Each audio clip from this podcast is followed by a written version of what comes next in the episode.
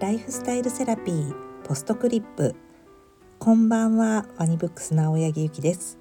今週もお疲れ様でしたの気持ちを込めて私のライフスタイルセラピーのものやエピソードなどを毎週金曜日に少しだけお届けさせていただきたいと思っています。皆様こんばんは。今日東京はあの快晴でしたけれども皆様のお住まいの地域はどんな天気だったでしょうか？私は今日は朝からあのノンストップというフジテレビの番組の収録に行ってまいりましたそれは今日発売になる明治大学の教授である斉藤隆先生の新刊の本を「ノンストップ!」という番組の中であの構成で使っていただいて紹介していただけるということでその収録の立ち会いに行ってまいりましたその斉藤隆先生とはこの新刊の大人の教養言葉がもう4冊目になるんですね。で初めてご一緒させていただいた本が「大人の対応力」という本だったんですけれどもその本の時から先生は本当に変わらなくっていつもお会いしても上機嫌で軽やかでユーモアがたっぷりで本当に知識が豊富で素敵な先生なんですよね。あのテレビであの拝見する先生はやっぱりこう文化人として出てらっしゃるのでそのコーナーではねそこまでユーモアがあるお話っていうのはされる感じではないんですけども本当はいろんなお話をもう面白くしかもそれの中に教養があってだからどこまで本当で冗談かわからないぐらいとっても面白い感じの先生なんですよね。で今日一緒に広報部の女性も同行したんですけれども先生とは初めてお会いすることでもうお会いしていろいろ打ち合わせしてたら一気に不安になりましたって言っていて私もそうでしょうっていうふうにすごい盛り上がったんですよね。でそういうふうに先生に本当に私は先生を陰ながらもう敬愛しておりますっていうふうにあのお伝えしたところいや全然陰ながらじゃなくていいんですよっていうふうに おっしゃっていたのでもう声を大にして先生を PR していきたいなと思っています。というわけで今日は大人の教養言葉の本の中からこのポストクリップで間違えやすい日本語を2つほどご紹介したいと思います。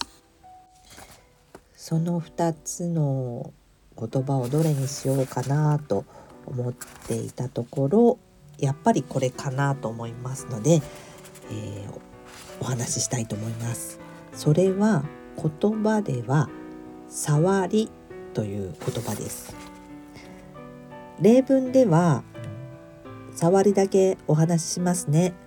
とあるとすると「触りだけお話ししますね」の触りは「丸一。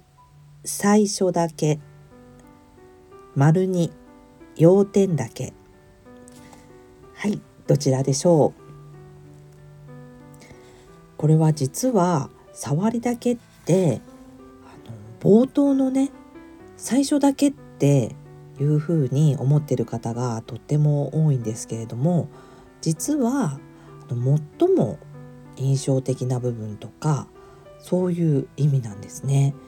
本当の意味は手などで触れること触れた時の感触音楽の聴かせどころや物語の最も印象的な部分、まあ、いいところっていう意味なんですね。なので正しい使い方は時間がないので話の触りだけ聞いたが十分に理解できたと思うというような使い方なんですね。まあ、キーワードはいいところっていう感じなんです。音楽だと曲のサビ一番の聴かせどころこそが触りであるっていうような感じで使うんですけれども多分触りの差が最初の差と、ね、同じだから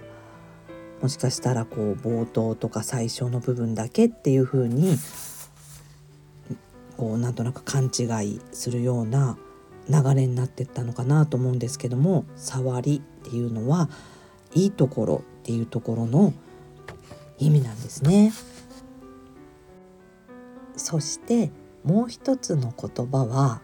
これは今日のテレビでも紹介していたものなんですけれども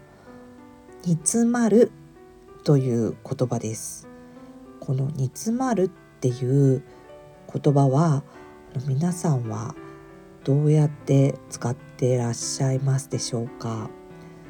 実は私もこの言葉の本当の意味は知らなかったんですけれどもいつも「ああ会議が煮詰まってきて疲れたな」みたいな形で使ってたんですけどもこれは実は誤りなんですね。煮詰まるっていうのは議論とか検討が十分に出尽くして結果が出せる段階になるこういよいよ結論みたいな時に使う言葉が正しいんですね。